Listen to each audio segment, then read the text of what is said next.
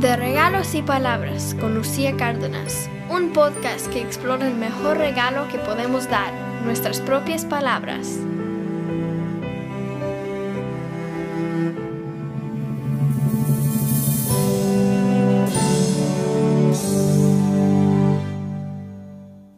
Este episodio está dedicado a mi abuela materna, Mami. Y el texto que quiero compartir con ustedes hoy lo escribí después de su muerte en abril de 1998 como una manera de procesar el profundo dolor que me dejó su pérdida. Murió mi abuela y aparecí yo. De chica era su reflejo. Me vestía, me peinaba y me presumía. Cuando zarparon mis hormonas, me dio por enfrentarla me encantaban sus rabietas cuando mencionaba algo perverso o sencillamente moderno. Me dedicaba a molestarla. Un beso, por ejemplo, era para ella la unión de los labios. Para mí, la unión de labios, lengua, saliva y pasión. Ella solo enrojecía y alcanzaba a decir, ¡Guau! ¡Qué asco! Son ustedes unos degenerados. ¿Por qué se enojaba tanto y por qué me gustaba provocarla? Era como si su desamor me abrazara cariñosamente y solo existiera ella y su rencor contra un cabrón que la abandonó por causas de fuerza mayor. Y solo le mandó a mi abuela una carta miserable pero clara. Inconscientemente percibía una historia en ella y solo llevándola hasta el límite parecía estar a punto de contarla. Nunca lo hizo y yo nunca pude perdonarme el no haber insistido una vez más. Acaba de morir. Yo sujeté sus manos y su último suspiro despeinó mi fleco. Mi madre me ha explicado ya aquel misterio, y es sólo ahora, con su muerte, que me entero de mi existencia y que empiezo a creer en mi noción del amor. No importa si éste se convierte en tragedia porque deja mucho amor por dentro todavía. Ella me adoró, y eso no lo pudo haber sacado de otro lugar que del desamor. Una enfermedad de nombre largo mató a mi abuela ante mis ojos, pero me la devolvió completa y más aún me devolvió a mí misma. ¿Y cómo cambia la vida, no? Hoy ya no tengo abuela y recupero a un abuelo que nunca tuve y que parece ser, por lo menos ahora, una persona diferente a la que siempre me describieron las vueltas que da la vida.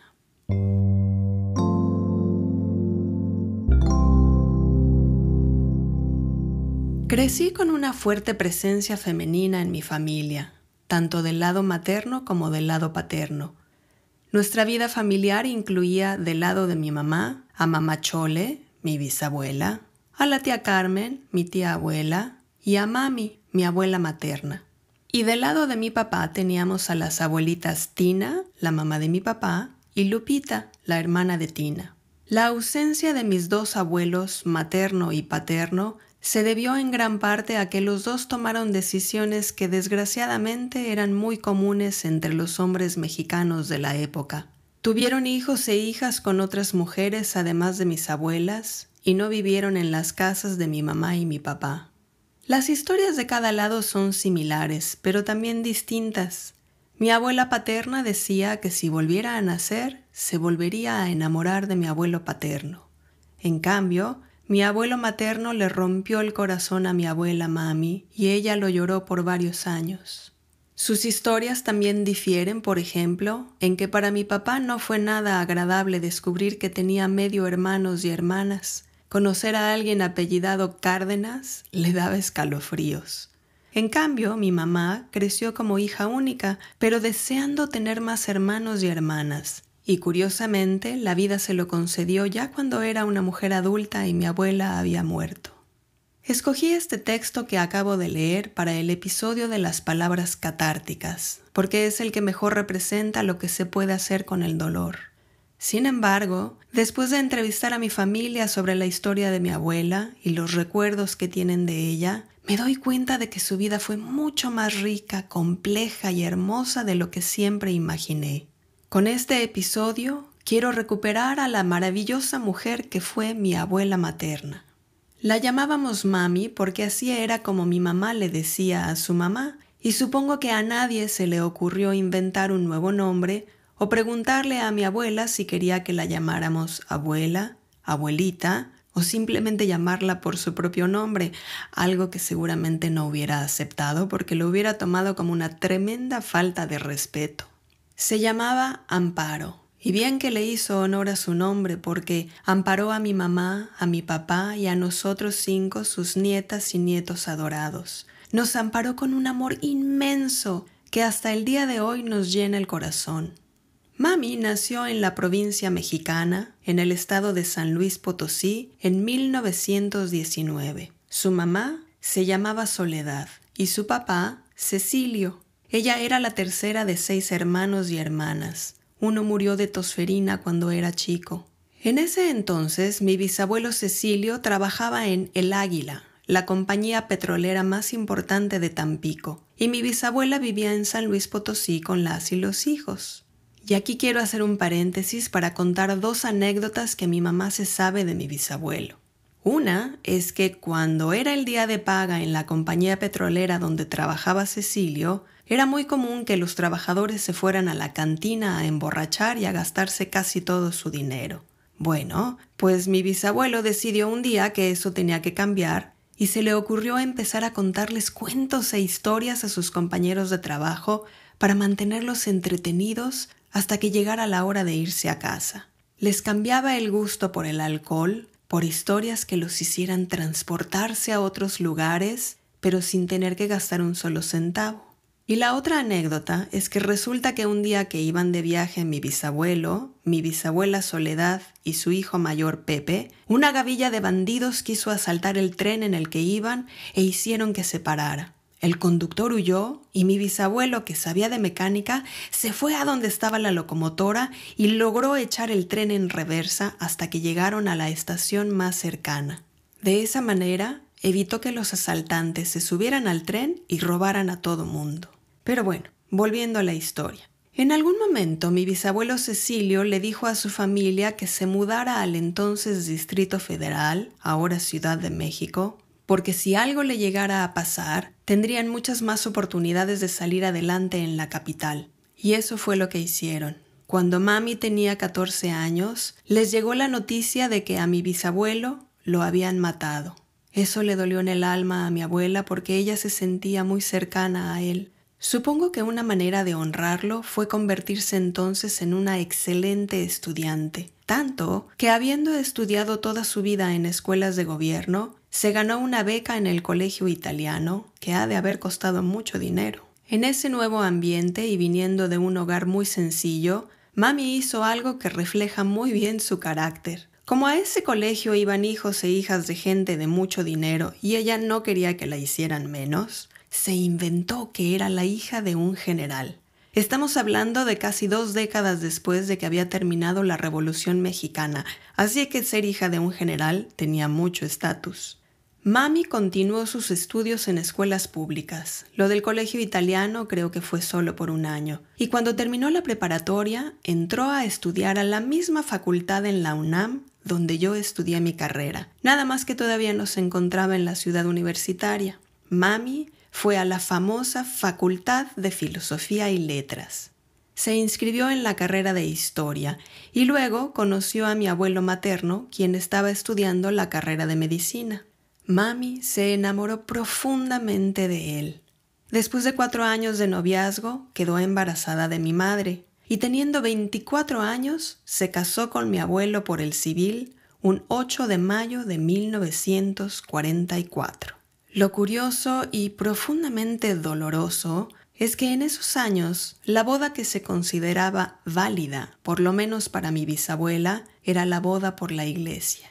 Cuando Mamachole se enteró de que mami estaba embarazada y solo se había casado por el civil, se sintió profundamente decepcionada de su hija, y mami se tuvo que salir de su casa. Se fue a vivir con unas primas de mi abuelo materno y luego con una amiga llamada Mariquita. Seguramente por todo eso mi abuela nunca se recibió de la carrera de historia, aun a pesar de haber terminado todas sus materias. Mi abuelo materno estaba en esos tiempos haciendo su servicio social en otro estado de la República, y fue cuando la vida de todo el mundo cambió, porque le mandó una carta muy clara a mi abuela diciendo que ya no regresaría, y las abandonó a ella y a mi madre. Cuando mi mamá nació, a mi bisabuela se le ablandó el corazón y fue a donde vivían mami y mi mamá y les pidió que regresaran a vivir a su casa. Ahí creció mi mamá con la fuerza de varias generaciones de mujeres que se habían quedado sin maridos por cosas de la vida y que aún así habían salido adelante con mucho esfuerzo y un sentido muy fuerte de integridad. Mi mamá creció al lado de su bisabuela, mi tatarabuela Isabel, su abuela, mi bisabuela Mamachole, su mamá, mi abuela Mami, y su tía Carmen, mi tía abuela que también tiene otra historia que merece un episodio. Cuatro mujeres de tres generaciones diferentes, sin maridos a su lado y con la fuerza para criar y mantener a sus familias. Impresionante. En fin, que cuando mami y mi mamá regresaron a vivir con mi bisabuela, Mami pudo empezar a trabajar como maestra de historia en la preparatoria de San Ildefonso, pero como no le daban una plaza, tal vez porque no tenía el título de licenciatura, decidió entonces meterse a la Escuela Normal Superior a estudiar para ser profesora de biología. Sabía que después de graduarse, de ahí sí podía salir ya con una plaza. Y mientras realizaba sus estudios y para tener ingresos, trabajó también de bibliotecaria. Una vez recibida de la Escuela Normal Superior, trabajó como maestra de biología en la secundaria nocturna de Tlalpan y en la secundaria 1, donde posteriormente también dio clases de español. Trabajó por muchos años ahí y cuando llegó el momento de jubilarse, la escuela entera se reunió en el patio central para hacerle una ceremonia de despedida. Fue una excelente profesora, además de ser muy querida y reconocida. Una vez jubilada, se dedicó a viajar por Europa y visitó también la entonces Unión Soviética. Yo todavía guardo un llaverito que me trajo de allá con el osito Misha de las Olimpiadas de 1980.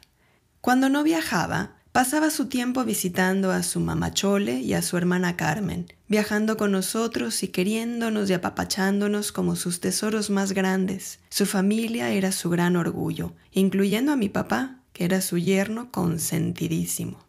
A mediados de la década de los noventas, el destino le trajo una enfermedad horrible y los doctores la diagnosticaron con ELA, esclerosis lateral amiotrófica. Mi abuela adorada, mi mami querida, empezó a perder movimiento de abajo hacia arriba. De repente se tropezaba mucho, luego ya no podía caminar y murió cuando la enfermedad le llegó a la garganta y un día no pudo tragar el jugo de naranja que le dimos para desayunar. Afortunadamente, cuando su salud empezó a deteriorarse, mi mamá y mi papá compraron la casa de al lado para que mami pudiera vivir cerca de ellos y la pudiéramos cuidar día y noche. Y cuando murió, ahí estábamos tomando sus manos, la tía Carmen, mi mamá, mi papá, mi hermana Rocío, mi gemelo y yo. Recuerdo además haber traído de su cuarto una cadena o alguna pieza de joyería que representaba a mi hermano Héctor, quien en ese entonces ya vivía en la ciudad de Nueva York.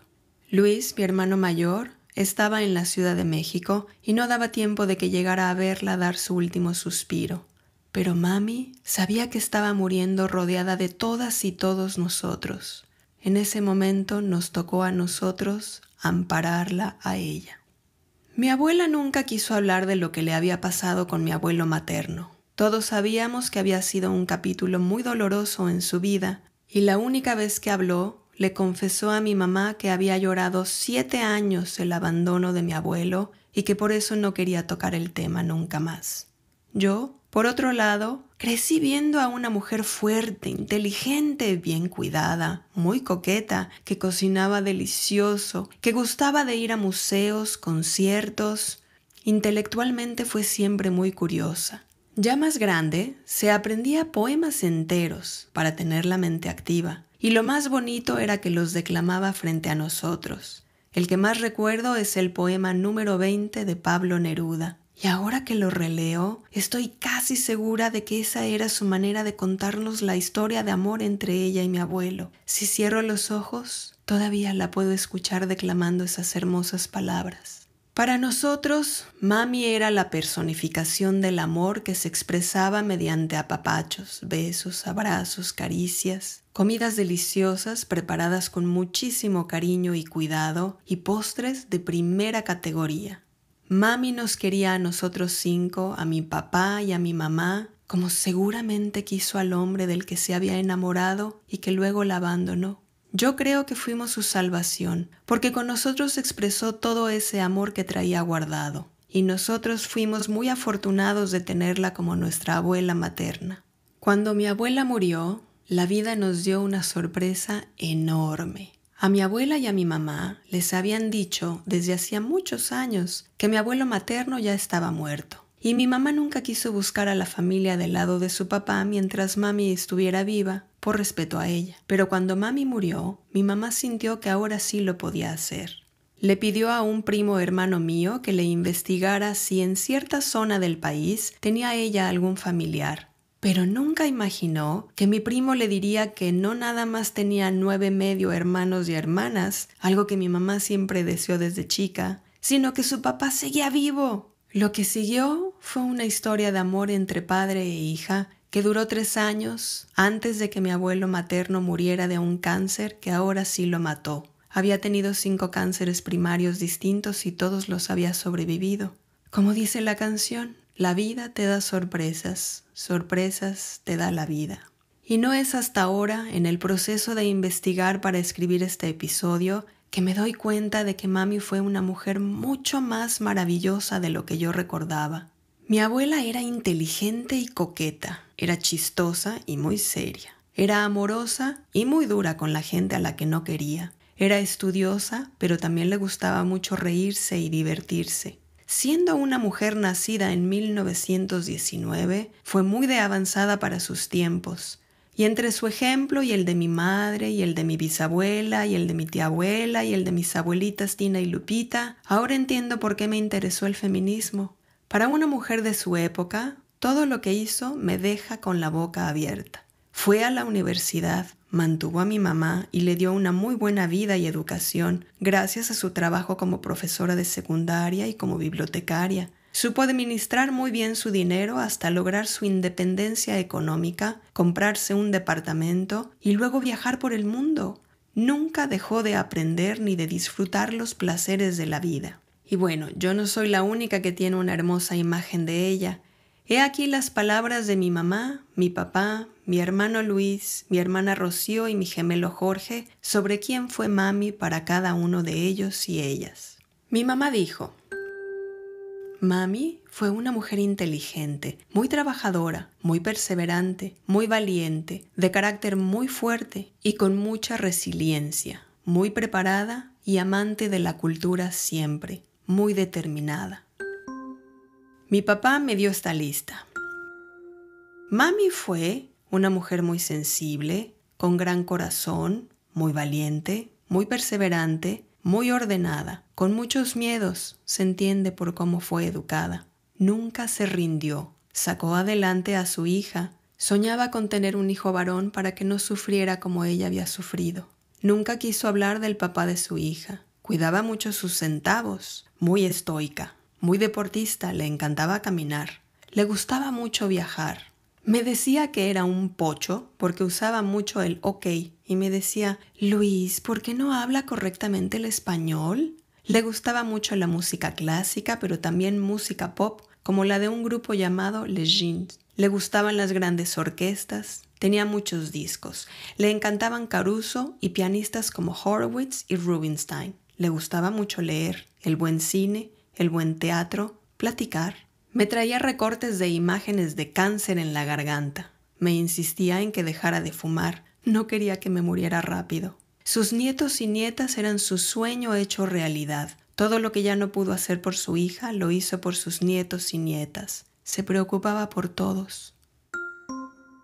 Mi hermano Luis dijo, Mami, mi abuela, fue una mujer muy inteligente. Yo creo que presa de su tiempo y presa de su educación, presa de su familia. Creo que si hubiera sido hija de un investigador, hubiera sido premio Nobel.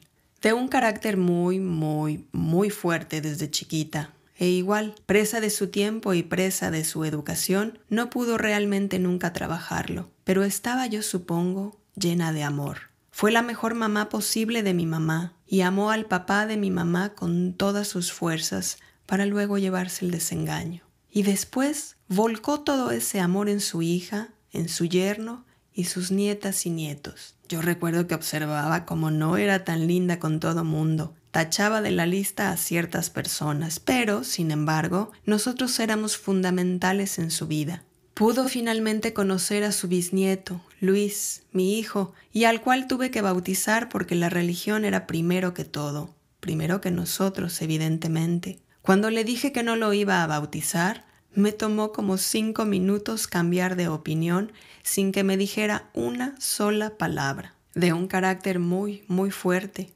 Tuvo la suerte de vivir una buena vida, de vivir su retiro con sus nietos y nietas, con su hija, con su yerno, de viajar por todo el mundo. Sus notas están ahí, deben ser formidables, deben ser un libro de historia. Yo la recuerdo con muchísimo cariño, mucho, mucho, mucho cariño. Fue una mujer muy importante en nuestras vidas, tanto que le decíamos mami. Y creo que tuvo una enfermedad injusta, ella era deportista, caminaba, caminaba y caminaba. La enfermedad le quitó las caminatas, pero ella siguió, siguió y finalmente murió de la mano de su familia, de una manera muy bonita. Mi hermana Rocío dijo, Mami siempre estuvo ahí para apapacharnos, llevarnos a pasear, consentirnos. Cuando fui a la universidad, yo llegué a su depa y ella me recibió con mucho cariño. Hasta me llevó al metro en mi primer día de clases. La adoré y la quise muchísimo. Me casé por la iglesia por darle gusto a ella, y estuvo en todos los momentos importantes de mi vida. Me hubiera encantado que conociera a Bernie y a Rebe. Creo que la hubieran hecho muy feliz. Y finalmente mi hermano Jorge dijo, Mami era una mujer fuerte, valiente, con mucho carácter, muy inteligente y sensible muy cariñosa y apapachadora, consentidora, disciplinada y ordenada. Recuerdo que pasaba muchas vacaciones con ella en el departamento de Mixcoac y me gustaba subir al cuarto de servicio por una cajita que tenía todos mis juguetes, entre ellos carritos que me había traído de sus viajes. También recuerdo que me ponía música de piano y salíamos mucho a museos y a los viveros o a parques donde me columpiaba. Me ayudó en esas visitas a su depa a aprender las tablas de multiplicar y si aceptaba ir a misa, me compraba un helado. Mami adoraba la poesía y recitaba muy bien varios poemas que se sabía de memoria. Como verán, mi abuela fue una mujer excepcional y yo le doy gracias a la vida por haber sido su nieta y por haber tenido el honor de ayudar a cuidarla en sus últimos momentos de vida. Mami fue, es y será siempre mi abuela adorada, un ejemplo de vida, de coraje y valentía y mi ángel guardián en el cielo. A ella me encomiendo cuando siento miedo y veo todo oscuro en mi vida. Es ella quien me saca del hoyo, aun a pesar de que yo ya no la puedo ver ni abrazar. Y bueno, este fue el episodio de las palabras catárticas. En el siguiente hablaremos de las palabras juguetonas. Ahí les contaré de cómo un día empezamos a hacer un ejercicio muy divertido con las palabras mi gemelo fraterno y yo. Ojalá nos acompañen. Por cierto, antes de que se vayan les quiero pedir un favor. Si les gusta este podcast, me pueden ayudar de tres maneras. Pueden suscribirse al podcast y cuando publique nuevos episodios les llegará una notificación. Pueden evaluarlo dejándome unas estrellitas y pueden escribir una reseña en el sitio donde escuchan estos episodios. Así ayudarán a que más gente nos encuentre en el universo de los podcasts. También les quiero pedir que compartan este u otros episodios que les hayan gustado con una persona a la que ustedes quieran mucho. Y si quieren ver fotos relacionadas con este u otros episodios, pueden ir a mi website www.whatifisayes.com y buscar en mi blog la sección Mi Podcast. Este podcast es una coproducción de Lucy Productions y Storm Studios. El diseño de sonido y la música original son de mi hermano mayor, Luis Cárdenas. El diseño del logo es de mi hermano gemelo, Jorge Cárdenas. Mi cuñada Ana Laura Espinosa es mi asesora de voz y la presentación la grabó mi hija, Maya Figueroa. Gracias y hasta la próxima.